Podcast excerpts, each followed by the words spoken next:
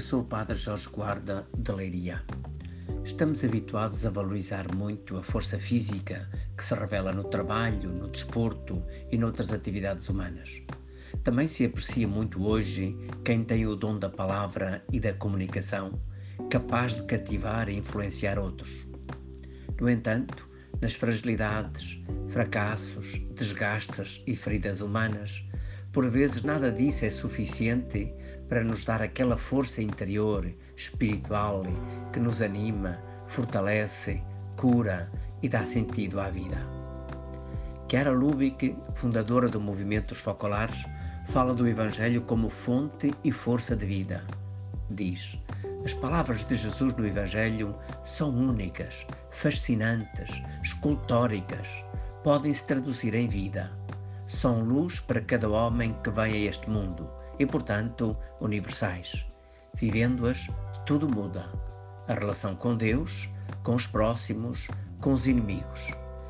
Aquelas palavras tocam no lugar certo todos os valores e fazem mudar cada coisa, mesmo o pai, a mãe, os irmãos, o próprio trabalho, para colocar Deus em primeiro lugar no coração do homem. E por isso, contém promessas extraordinárias, cem vezes mais nesta vida e a vida eterna. O Evangelho da liturgia de hoje, um texto de São Lucas, no capítulo 6, versículos 12 a 19, apresenta-nos Jesus que passa a noite em oração no monte e de manhã escolhe os doze apóstolos. Significativamente, são apresentados dois a dois quando Jesus desce com os apóstolos para a planície, já há ali uma multidão à espera. Vieram todos para ouvir Jesus e serem curados das suas doenças. Reconhecem e experimentam que saía de Jesus uma força que a todos sarava. Por isso, cada um procura tocar Jesus. Quer o benefício que ele lhes faz. A força de Jesus vem da sua profunda unidade com o Pai e das palavras que bebe na oração prolongada tu a tu com Ele. Isto que ouvimos dizer de Jesus suscita em ti o desejo e mesmo a necessidade de o encontrar, ouvir e tocar? Queres também tu os bens que Jesus dá?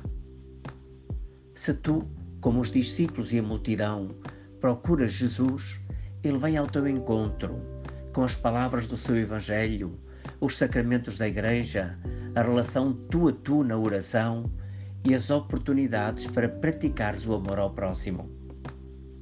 São vários, portanto, os meios para encontrar Jesus, ser tocado espiritualmente e tocá-lo, recebendo dele a força que te faz viver com sentido e confiança, com alegria e coragem, com amor e esperança. Os apóstolos foram nomeados dois a dois. Lembram-te que Jesus quer que vivas em relação e reciprocidade no amor uns aos outros, na família, na comunidade cristã e na sociedade. Ele mesmo prometeu estar espiritualmente presente onde dois ou três se reúnem em seu nome. Então, agarra hoje este desafio. Põe a tua confiança em Deus e procura tocar Jesus na oração pessoal e vivendo segundo o seu Evangelho.